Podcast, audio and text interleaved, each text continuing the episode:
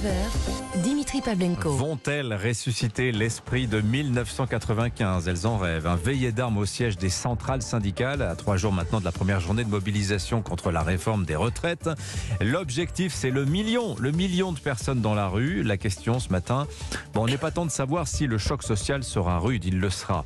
Mais plutôt combien de temps ça va durer? Est-ce que ce jeudi sera l'allumette qui mettra le feu à une mèche longue? Pourquoi pas derrière un mois, deux mois de mobilisation? Certains en On en parle ce matin avec nos deux éditorialistes du club de la presse européen du lundi. Bonjour Charlotte Dornelas. Bonjour Dimitri. Journaliste à Valeurs Actuelles, bienvenue à vous. Carole Barjon est avec nous aussi, grand reporter à l'Obs. Bonjour Carole. Bonjour Dimitri. Donc c'est pas un sprint auquel il faut s'attendre, mais bien un marathon syndical. Et je précise, j'insiste sur syndical, puisque Laurent Berger a explicitement euh, demandé ce week-end aux formations politiques de les laisser, eux, les syndicats, euh, gérer la mobilisation sociale. Oui, ce qui est assez normal. Et on sait que à ce sujet, euh, le- la, la date du 19 janvier, de jeudi donc, Mhm. a été fixée exprès par les syndicats euh, pour devancer euh, Jean-Luc Mélenchon qui Et son lui 21 avait janvier. voilà son 21 janvier. Bon, euh, donc les syndicats entendent conserver la maîtrise des opérations, ce qui est assez normal puisqu'il s'agit de la défense des salariés et qui ne veulent pas que ce soit récupéré par un parti politique.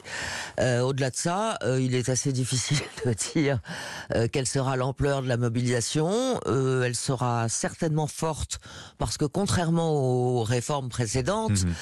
うん。La CFDT euh, participe euh, très activement cette fois-ci. Mais là, des remontées de terrain de partout, on voit que ça va être gros. Hein, Oui, apparemment. Ouais. Apparemment, les standards sont submergés euh, pour l'organisation. Comment ça se passe? Comment Ouais. on fait? Où est-ce qu'on va? Où est-ce qu'on se donne rendez-vous, etc. Et en plus, la date, elle, elle, quand même, elle a été fixée il y a, il y a plus d'un mois. Donc, il y a eu vraiment un temps important pour se préparer, pour ressortir les banderoles de 2019, louer les camions, etc. Quoi. Oui, alors ce temps-là, il n'était pas seulement pour ça quand même. Hein, Oui. Il était aussi parce que euh, le gouvernement euh, apportait quelques améliorations euh, au texte euh, du point de vue des syndicats. Et c'est vrai qu'il y a eu des efforts qui ont été faits, par exemple. Euh, sur les carrières longues, Oui. euh, où on a amélioré les dispositifs qui existaient déjà depuis la réforme Fillon et que euh, Marisol Touraine avait encore amélioré en 2014, je crois. Alors moi, je comprends rien d'ailleurs à ça parce qu'il y a un côté un peu schizo, c'est-à-dire d'un côté des syndicats qui vous disent oh, c'est très bien tout ce qui est prévu sur la pénibilité, sur les carrières longues, la retraite progressive chez les fonctionnaires, tout ça est absolument formidable, mais il y a l'âge de départ. Et donc ça, évidemment, on se dit, est-ce que le refus va être en bloc? Est-ce que parce qu'on refuse l'âge légal de 64 ans, on va tout jeter à la poubelle Ou est-ce qu'on tentera une partition Euh, euh, Voilà, ça, ça, c'est quand même une des interrogations, moi personnellement, que j'ai autour de cette euh, réforme. Bah, c'est la grande inconnue, Mmh. parce qu'en fait, on ne sait pas très bien euh, ce que va faire l'exécutif face à ces revendications.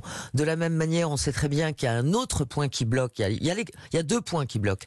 Il y a les carrières longues Mhm. et l'emploi des seniors. Oui. Euh, François Bayrou est d'ailleurs assez allant sur le sujet.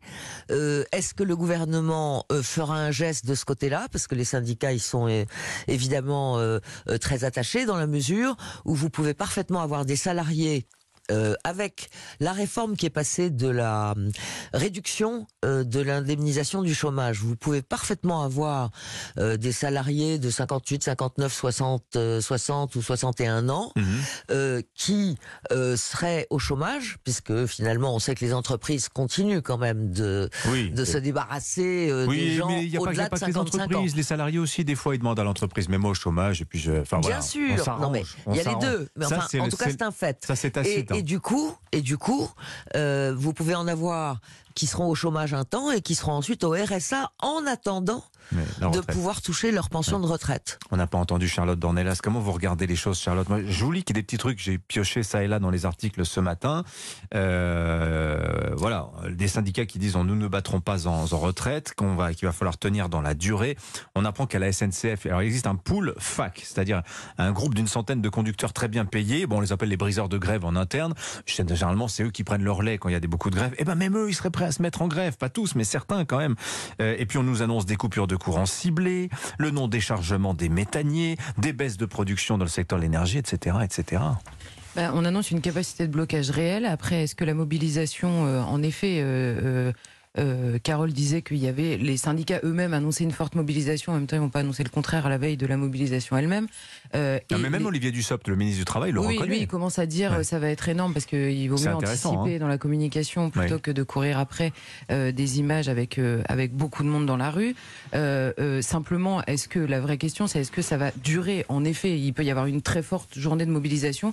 Il y a quand même dans tous les esprits aussi, et ça c'est vrai. Et quand on fait des micro trottoirs et quand on parle aux gens euh, une, une, comment dire, une connaissance de la situation compliquée sur tous les points de vue dans la société. Il y a, euh, personne n'a envie que ça dégénère complètement. Enfin, je veux dire, euh, il y a peu de gens ont envie que ça dégénère complètement. C'est-à-dire, je parle des gens qui travaillent, qui sont inquiets par cette réforme. Oui, mais qui le gouvernement pas trop. veut que ça tienne en deux mois, la, la réforme. Elle veut aller bah, vite. Et bah, deux mois, c'est tenable syndicalement, en bah, termes de grève, de caisse de grève, etc. Oui, alors, c'est justement, c'est tenable sur le, sur le terrain du blocage, on va dire, pur.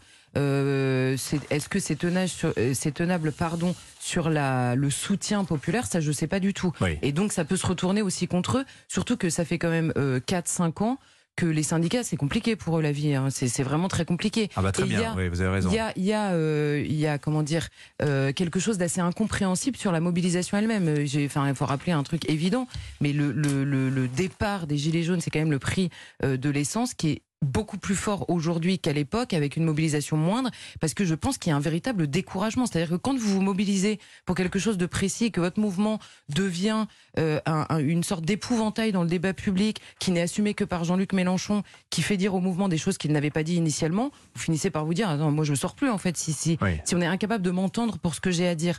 Donc il y a, il y a tout ça mêlé en même temps quand même dans cette réforme des retraites, sans compter qu'il y a quand même un sujet euh, de fond qui moi m'étonne et qui n'est jamais évoqué, c'est qu'on nous dit on n'a pas le choix pour cette réforme des retraites, on n'a pas le choix étant donné la situation démographique et donc il faudrait que le sujet politiquement soit élargi.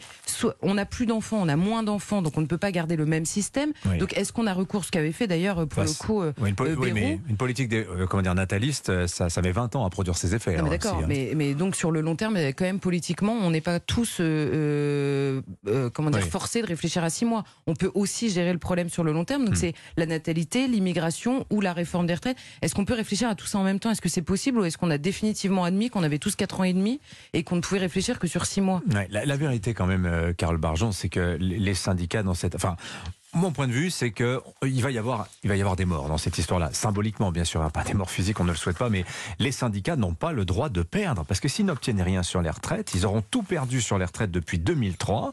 Et euh, pour des syndicats qui sont déjà en déclassement avancé, euh, quel, échec ça représenterait Et Emmanuel Macron, lui non plus, n'a pas intérêt à, à, battre en retraite parce que qu'est-ce qui va rester de la suite de son quinquennat s'il bat en retraite sur la question des retraites, Carole Barjot?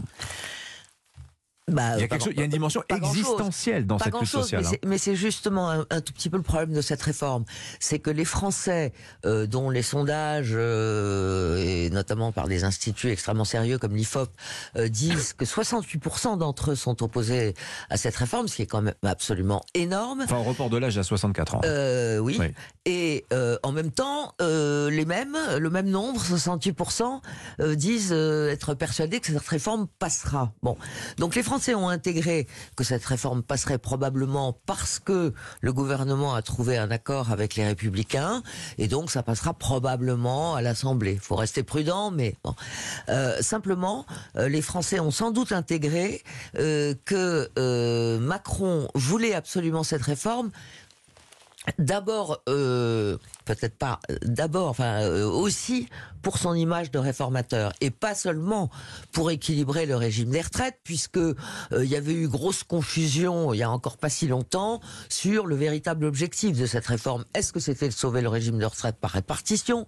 Est-ce que c'était pour financer l'éducation? Enfin, euh, toute chose que Macron lui-même avait hmm. laissé entendre. Alors ça, ça a été très mal expliqué parce que ça a été interprété on va taper dans les cases de retraite. Et donc, il y a une grosse confusion dans l'esprit des Français euh, qui n'incite pas effectivement à soutenir cette réforme. moi, je crois qu'au-delà le problème, c'est euh, euh, en admettant que cette réforme soit votée. Évidemment, ce sera un échec euh, formel pour les, syndicats et une victoire formelle pour Emmanuel Macron.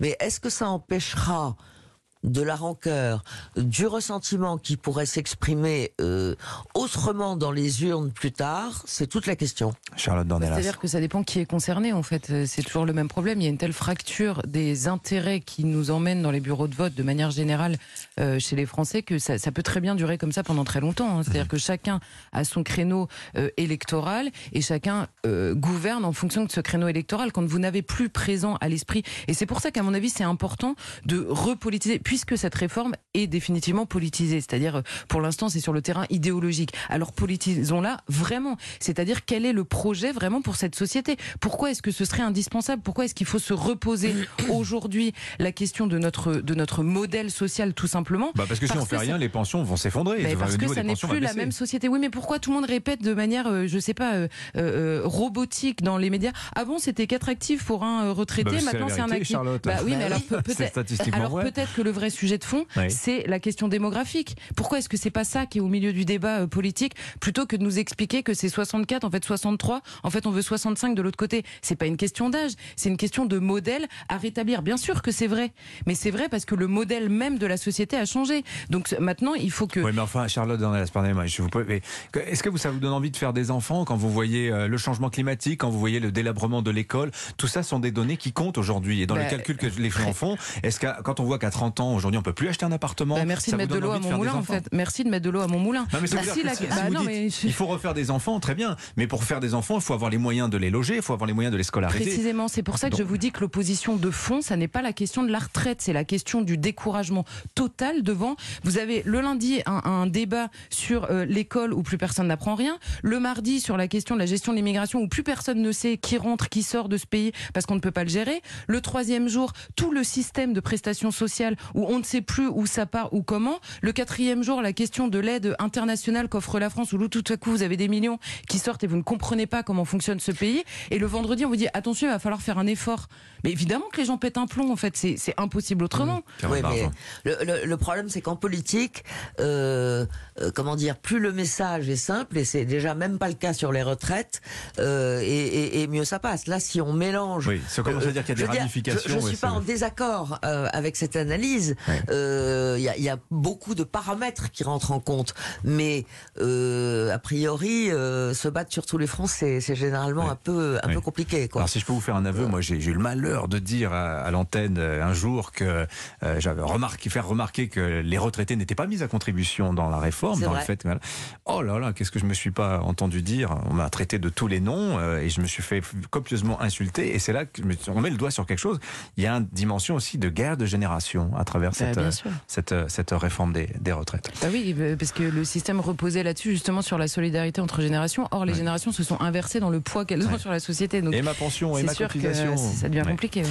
Merci à toutes les. Oh là là, on a démarré la semaine sur les chapeaux de roue. Merci à toutes les deux. Carole Barjon, de l'Obs. À la une de l'Obs, Carole Barjon cette semaine. Elon Musk, le président de Twitter, Ah, voilà. voilà. Une enquête très fouillée sur lui. Il partira jamais à la retraite celui-là. Et, Ah bah non, ça, et Charlotte Et nous on est encore sur le diade judiciaire. le djihad judiciaire. Merci à toutes les deux.